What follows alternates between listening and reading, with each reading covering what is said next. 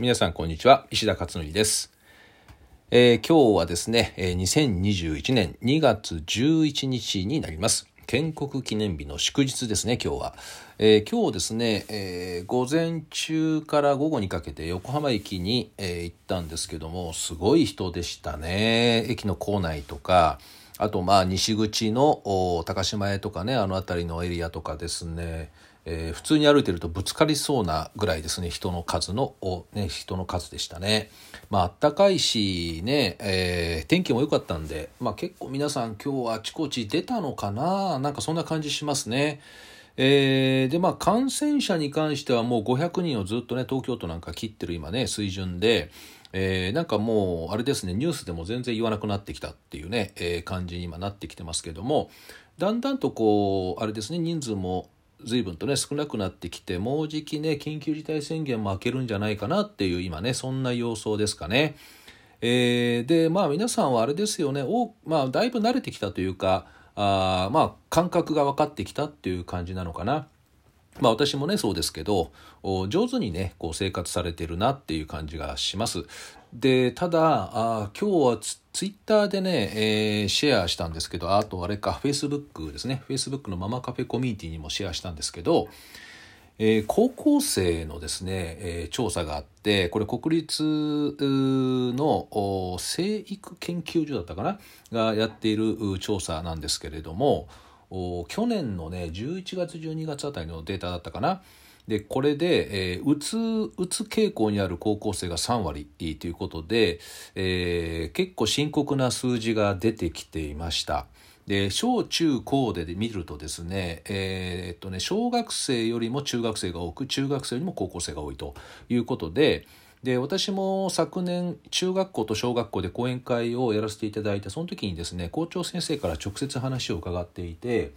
昨年対比の1.5倍いますって言い方していましたね。まあ、うつとかいう言い方ではなかったんだけど、メンタルのやられている子っていう言い方でしたね。まあ、これはいわゆる具体的に言うと、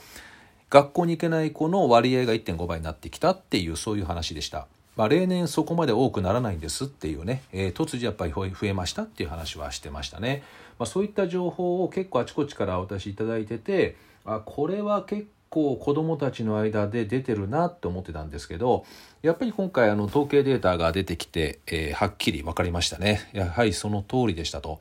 なのでやっぱりねあのママさんたちは、まあ、もう当然ねそういったあのメンタルもねこうきつかったと思うんですけど、まあ、私なんかあママカフェとかねあとファシリテーターさんも全国でねママカフェを開いていただいてて、まあ、そういったコミュニティみたいのに参加していろいろコミュニケーションをとっているとすごく気持ちがね、えー、こう和らいでいったりとかするんですよね。やっぱり人間はね話さないとダメですよね。まあ、話したくないっていうね人も中にはいますけども、まあ、基本やはりコミュニケーションってすごい重要だなって思います。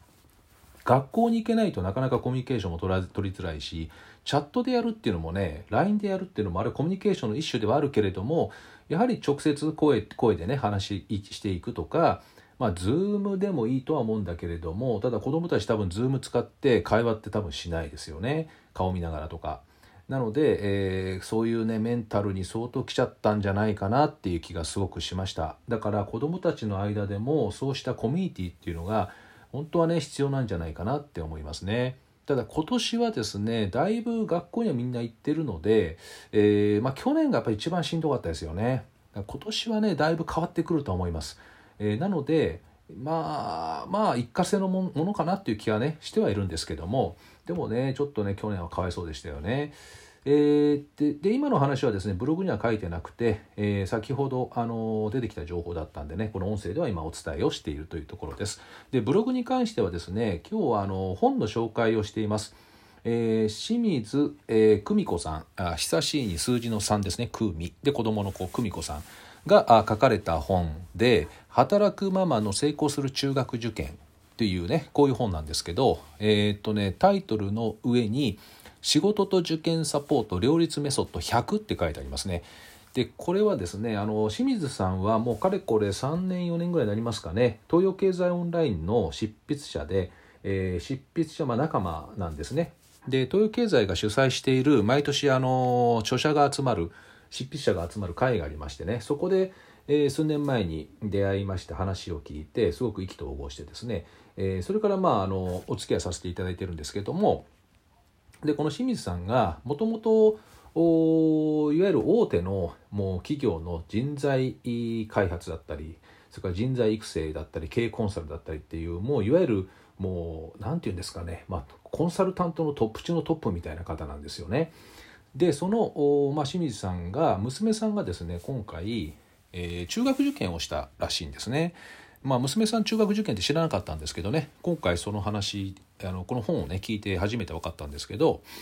でその中学受験でまあ難関女子女子校にね合格されたっていうこともあってあの超忙しい働くワーママがですねどうやってこの中学受験を乗り切ったのかっていうことでそれをですね、まあ、コンサルタントらしく、えー、100のメソッドとしてまとめ上げた本なんですね。で私もこれをあのいただいて、えー、実はこの帯帯ありますね本の表紙に帯がそこに私の推薦文がね今回出てるんですね。まあ、それもあってですねあの事前にこの本を読ませていただいて、えー、まあすごいですねやっぱりねコンサルタントですからきちっとまとまってロジカルにまとまってますし、えー、難しくないですあの100のメソッドだから、まあ、それぞれ全部やる必要なくて、えー、いくつか取り入れてみるだけでも随分と楽になるんじゃないかなっていう気がしました。でやっぱり働くママさんってねあのよく私も相談を受けますけれどすごく時間がなくて子供と接する時間がでなくてね、えー、どうしたらいいかっていうことですごくね相談を受けるんですね。でそれで中学受験っていうのはやはり子供一人と塾に通わせてるだけでは厳しいという話はよく聞いています。でママさんがやっぱりついてね本当に二人三脚で進めていくものっていう話をよく聞いていて、えー、まあ、その覚悟がないと逆に言うと中学受験は結構厳しいよねっていう話なんですよね。でもそのどうやってその二人三脚で進めたらいいのかっていうところですねここに関してはなかなかそのノウハウ化されてなくて、えー、まあ私はこんな風にやったよみたいな形でただねこう体験としてはあちこちに出てるんだけれども一つのノウハウとかフレームワークという形ではなかなかまとまったものはないんじゃないかなと思うんですね。でそれを、まあ、このコンサルタントのプロ中のプロなんで、えー、いわゆるマネジメントという発想ですよねこれね子どもの時間管理とか、えー、勉強のね内容とかをまあ大人で言えばタイムスケジュールと仕事の管理なんですけどねこれを上手にフレームワークを使いながら進めていくと。でもちろん子供にね無理がかかるようなやり方ではなくねあの会社でもそうですよね社員に無理がかけてまで仕事やらせるとおかしいからだからその無理なく進めていくっていうことでえまとめ上げら上げられたということですね。で私はあの帯にねこう書きました。ワーママ出読無理なく受験を乗り切る道しるべとなる一冊ということで、まあ、特にワーママの方あ本当にね大変忙しいと思いますんでもちろんあの普通にねワーママでなくてもねあこうやって子供と二人三脚で、えー、サポートしていけばいいんだなっていうことが分かると思います。なので、まあ、よかったらですねこの本ぜひあのご覧になっていただくといいのかなと思って今日は紹介をしました。ツイッターとですね、フェイスブックではもう早速ね、あの出したんですけど、そしたらまさにこれ今欲しかったです、この本なんてね、言っていただいている方も先ほどメッセージありましたけど、えー、もう一回タイトル言いますね、働くママの成功する中学受験ですね。清水、えー、久美子さんが書かれている本ということで、ちょうど今出たとこだと思います。えー、世界文化社ですね。えー、っとねこのブロ私のブログにはリンクも一応貼ってますし表紙もね、え写真載っけてますんで、まあ、ブログ見ていただいてもいいですし検索でもいいでしょうし、まあ、あの興味がある方いらっしゃったら是非ですね、えー、お手に取っていただくのもいいのかなと思います。えー、ということで今日はあ以上ですね。はい。ではまた明日お会いしましょう。